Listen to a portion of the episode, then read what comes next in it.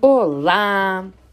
Então, hoje nós vamos trazer algumas dicas de como estruturalmente a gente precisa seguir algumas etapas para a entrega de, de trabalhos acadêmicos e de cunho científico.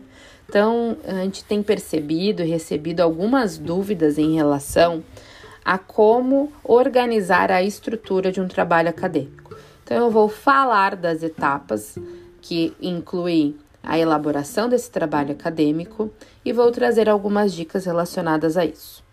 Primeiramente, então, dentro de um trabalho acadêmico, né, os itens essenciais da composição de um trabalho acadêmico são os seguintes: eu preciso ter uma capa, dentro dessa capa vai então o nome dos integrantes, né, o título do meu trabalho e essencialmente ali uh, o ano né, em que a gente está fazendo isso, a cidade, ou o mês em que a gente está entregando esse trabalho.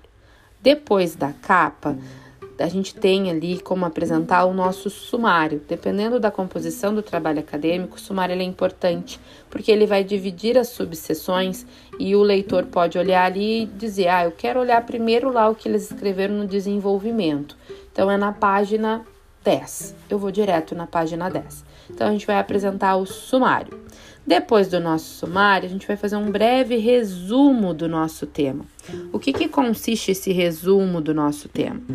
É apresentar de forma sucinta, em uma ou duas linhas, o conceito do nosso tema, apresentar o objetivo pelo qual a gente está escrevendo esse trabalho, descrever né, os métodos que a gente utilizou. Então, eu utilizei plataformas uh, uh, digitais de busca Uh, eu utilizei livros, eu utilizei manuais, então de forma sucinta descrever o que, que foi utilizado, né, como bagagem, né, onde que a gente buscou o recurso para compor aquele trabalho. Depois de escrever a metodologia, a gente descreve dentro do resumo ainda os breves, os, brevemente os resultados que a gente encontrou dessa temática. Depois, uma breve síntese de fechamento, que é as nossas considerações. Preferencialmente dentro dos resumos, a gente também precisa ter palavras-chave, descritores. O que, que são essas palavras-chave, descritores? São as palavras que a gente utiliza dentro das plataformas de busca né, para encontrar determinado assunto. Então, aí a gente fecha o resumo. Depois da gente apresentar o resumo, vem a introdução do nosso trabalho. O que, que é a introdução do nosso trabalho? Então, a introdução consiste em a gente apresentar a temática de uma forma ampla e direcionada, preferencialmente uh, organizada em ordem cronológica. Então, se eu vou falar sobre a hipertensão arterial sistêmica, um exemplo, eu vou dizer né, qual é a associação que hoje coordena, uh, direciona as diretrizes né, para uh, os hipertensos eu vou dizer desde quando isso funciona, qual é a última diretriz vigente. Então, eu vou apresentar de forma sucinta. Dentro ainda do, do objetivo, no parágrafo final, a gente precisa apresentar o objetivo pelo qual a gente está investigando esse assunto.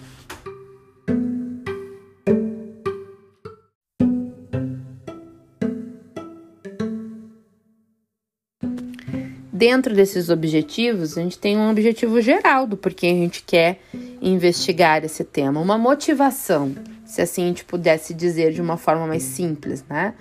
Qual né, o objetivo de eu estar fazendo esse trabalho? E não vale aí dizer que o objetivo de estar fazendo esse trabalho é porque os professores pediram. Né? Então, se tu escolheu a temática, o que, que te motiva a partir dessa temática? O que, que tu quer investigar dessa temática? Depois de apresentar os objetivos, a gente vai escrever os métodos, né? Como eu já citei lá dentro do resumo. Então, eu vou falar de onde a gente retirou os materiais para compor a nossa introdução, de onde a gente vai, vai retirar os materiais que a gente vai utilizar lá no desenvolvimento do nosso tema, no desenvolvimento do nosso trabalho. Então a gente tem que dizer se tirou da plataforma A, B, C, se tirou do livro, qual livro, se tirou do manual, de qual manual. Então, método, né? Descrever o método é isto. Depois da descrição do método, vem o desenvolvimento do trabalho em si. Então, é apresentar lá a, a essência né, de todo o teu trabalho. A gente chama isso também de resultados e discussão. Depois a gente apresentar os resultados de discussões, a gente vai fazer um breve fechamento, então a gente faz uma conclu conclusão, uma consideração final da temática e vem para a parte das referências. Referências. Agora eu quero falar um pouquinho especificamente sobre elas. A gente tem percebido alguns erros de estilo e de formatação dessas referências. Essas referências, elas precisam aparecer tanto aqui no capítulo específico, no item específico referências, seguindo um estilo de referência. Então, se eu escolher, escolher a BNT, vai ser por ordem alfabética que ela será apresentada nas minhas referências. Se eu escolher Vancouver ou APA, vai ser pela ordem como ela aparece no texto. Falando em texto e em referências, é importantíssimo, dentro do desenvolvimento do tema, dentro da introdução, eu referenciar os parágrafos, porque esses parágrafos eles não estão saindo simplesmente do que eu penso, ou pelo menos não podem, né, ser sobre o que eu penso da temática, mas sim o que outras pessoas, né, contribuem para esta temática. Então, se essas pessoas já pesquisaram, já né, falaram sobre o assunto, elas têm que aparecer no corpo do nosso trabalho. E isso também é um erro bem comum que a gente percebe. Né? Um texto muito bem escrito, mas não tem da onde aquilo foi retirado ou da onde é a essência daquela, daquela escrita. Sim, sabe-se que se a gente vai fazer citação direta, a gente vai escrever tal como a gente retirou do texto uh, em que a gente está utilizando, precisamos fazer isto em alguns formatos específicos. Então, vai ter que ser recuado, aspas aberta, e aí eu posso copiar o texto tal como eu retirei do, do artigo, do livro, do manual. Se eu não utilizar assim, que é o que a gente recomenda dentro dos trabalhos acadêmicos, de fazer a citação indireta. O que, que é a citação indireta? É pegar a essência do que aquele autor está falando e reescrever. Mas mesmo eu reescrevendo a essência do que ele está falando, foi aquele autor que me apresentou aquele dado, então eu preciso no final do parágrafo colocá-lo como referência. Espero que as nossas dicas tenham contribuído e que para os futuros trabalhos vocês consigam colocá-las em prática. E qualquer coisa, estamos à disposição e aguardamos vocês para mais perguntas, para que a gente possa produzir mais conteúdo para vocês. Beijos e até mais!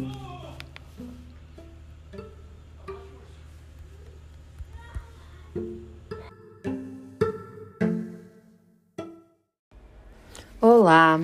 Então vamos falar um pouquinho sobre o conceito de CME. CME é a unidade funcional do hospital responsável, né, pelo acondicionamento, né, pela esterilização e pela limpeza de insumos, né, da área da saúde, da área médico-hospitalar.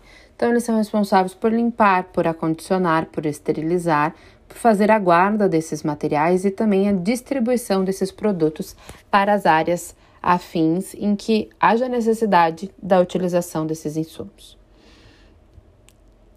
Lá em 2012, a Rede C15 ela estabeleceu alguns requisitos em que direcionava né, as práticas mais adequadas de processamento dos produtos para assistência em saúde, que visava, né, então, uma padronização do CME, visando a segurança do paciente e dos profissionais envolvidos no processo né, de limpeza, esterilização, acondicionamento, distribuição.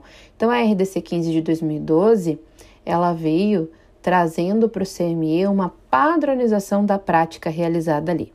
Mas além da RDC 12, a gente tem a RDC 50, que é a RDC que direciona né, a, as especificidades, né, a, o papel do CME dentro da área hospitalar. Então, lá dentro da RDC 50, uh, diz o quê? Que o CME, os profissionais que ali estão, né, serão responsáveis por receber, desinfetar, separar os produtos para a área da saúde, lavar esses produtos, esses insumos, receber roupas limpas vindas da lavanderia, realizar empacotamento de materiais cirúrgicos, médicos hospitalares, esterilizar os produtos por meio de métodos físicos, químicos, realizar o controle microbiológico e prazo de validade e esterilização dos produtos, desses produtos, desses insumos médicos hospitalares, acondicionar, distribuir esses instrumentais e roupas e campos cirúrgicos e zelar pela segurança e proteção de todos os funcionários desse setor. Pensando ainda em CNE, a gente fala do ciclo né, de vida, do ciclo de atividades do Centro de Material e Esterilização. O que, que é este ciclo? Então, o ciclo vai desde né, do momento em que a gente pensa na aquisição de um novo instrumental, como que ele vai ser limpo, se ele tem que ser limpo, se ele tem que ser desinfetado, se ele tem que ser feito uma né, inspeção desse, desse material. Então, lá quando a gente adquire o material, né? Quem está dentro do CMI, ele é responsável por, por, por entender como que aquele material ele vai precisar ser né, distribuído, limpo, desinfetado, qual é a característica daquele material. Dentro desse ciclo, então, ali entra a aquisição, a limpeza, a desinfecção, a inspeção adequada dos materiais para ver se eles estão com a sua capacidade funcional adequada para serem utilizados, vai ser realizada a embalagem, a esterilização, se assim né, for necessário, depois o transporte, o armazenamento e, por último, da etapa do ciclo do CME, é o uso desses materiais na área, na área médico-hospitalar.